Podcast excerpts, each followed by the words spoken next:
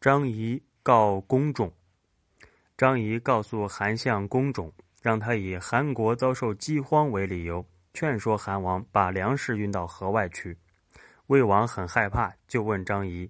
张仪说：“秦国想援救齐国，韩国想进攻南阳，秦韩两国联合进攻南阳，这没有什么区别。而且他们根据大王是否与秦国交好来推测大王的态度。”大王如果不与秦国交好，那么秦韩两国对大王的推测就可以肯定了。于是魏王就很想与秦国交好，取信于韩国，也宽解了魏国的忧心，解救了赵国的被困，斥责了楚国派到草下的使者，进攻齐国的行动，于是就失败了。